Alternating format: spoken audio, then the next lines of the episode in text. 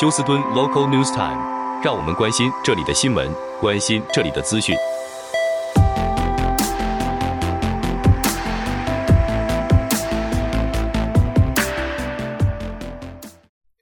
亲爱的听众朋友，您好，我是美俊，很高兴在今天星期五的节目当中，在空中和听众朋友们一块来关心一下发生于 Houston 和德州的重要消息。那么在天气方面，今天继续持续这个三位数字的高温，那么气象局发出的炎热警报一直要到今天晚间十点才会解除。那么平均的炎热指数呢，在今天会高达华氏一百一十二度。那么在明天。就是星期六和星期天这两天将会有暴风雨的可能，差不多有至少百分之三十。若是真的发生的话，会是在傍晚的时候。那么气象局表示，如果暴风雨届时出现，可能会夹杂着风速六十英里啊，所以说是这个风势是十分强阵的。那么在今天呢，倒是没有太多下雨的机会，不到百分之二十。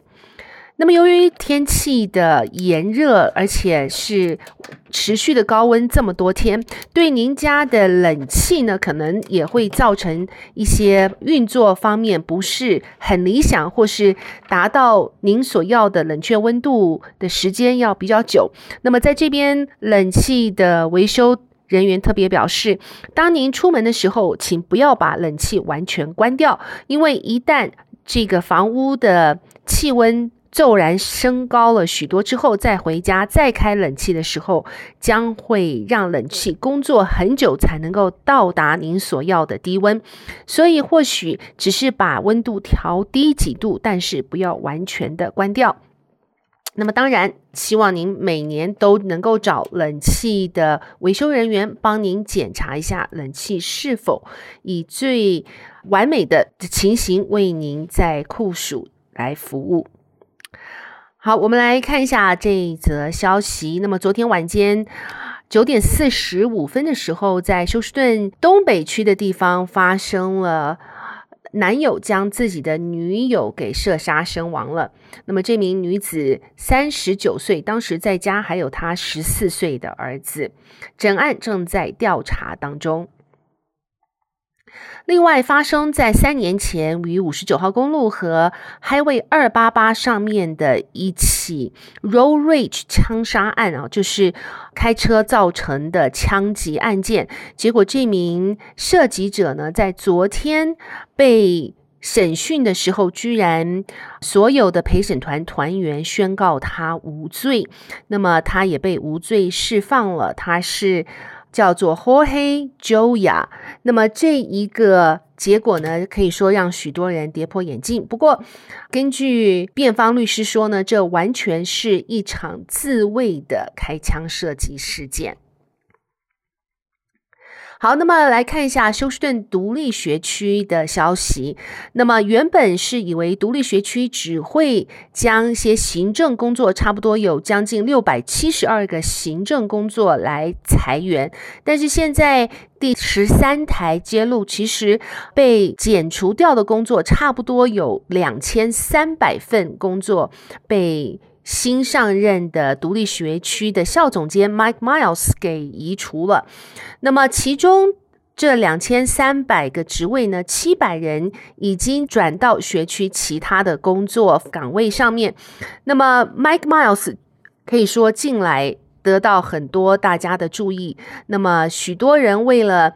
他的新官上任三把火，或是他的大整顿这一个。休斯顿独立学区呢，非常的不满，不少人表示他们的质疑。那么，他也接受到很多媒体的特殊的眼光来看待他的整顿学区的手法。那么，他接受访问的时候表示，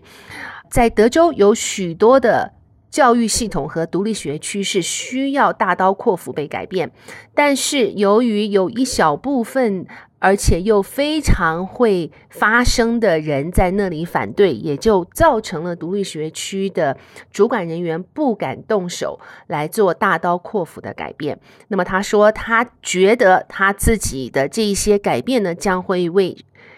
德州这一个最大的独立学区，也是表现可以算是最不好的独立学区，能够做出很大的改变。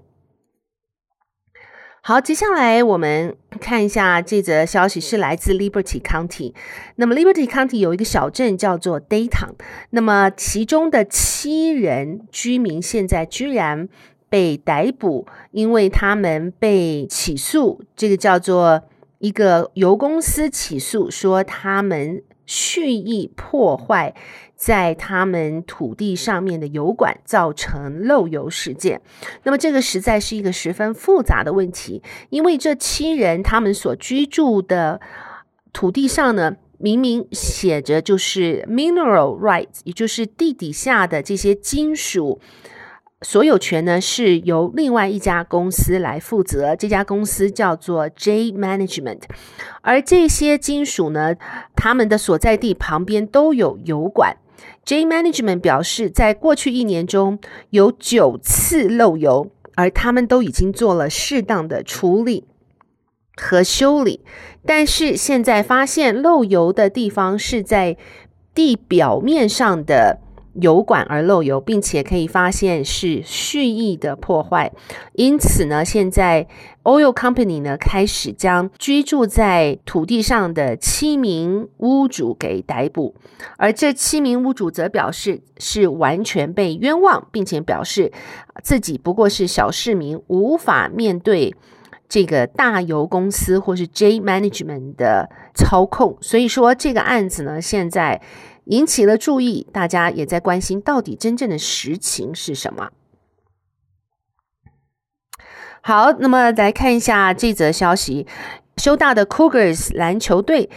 已经加入了 Big Twelve League，也就是大十二联盟啊。这个将会在近期内呢碰到许多德州来的名校对手，像是 UT Austin 的 Longhorn 将会到。休大有两场比赛，另外还有也是篮球表现非常出色的 Kansas 大学也会来到休斯顿。只是当面临 Texas Tech 和 Baylor 的时候呢，他们必须要到对方的校园去比赛。那么马上即将开始的球季呢，让许多支持 Cougar 的球迷非常的兴奋。而 Mattress Mac 这个 Galleria Furniture 的老板也表示，他出资一百万元来奖励学校的球员，并且还会负责让他们去澳大利亚来做表演赛。好，最后要和听众朋友们播报的是，Amazon 所拥有的 Whole Food Supermarket 表示呢，将会启动一个让您可以用自己的手掌指纹来付账的一个商业付费方法。那么您必须可能要跟 Amazon 来分享你手掌的指纹，然后来直接用手掌的指纹辨别身份，去您的银行或是您的信用卡公司取钱。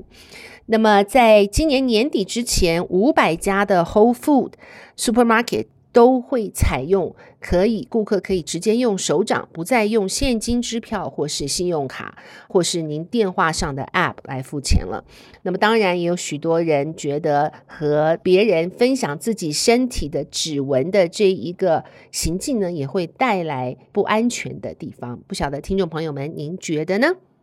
好的，谢谢您收听美君为您翻译、编辑、播报德州以及 Houston 方面的新闻。在这边祝福您有一个愉快的星期五和周末。我们下周一同一时间再会，拜拜。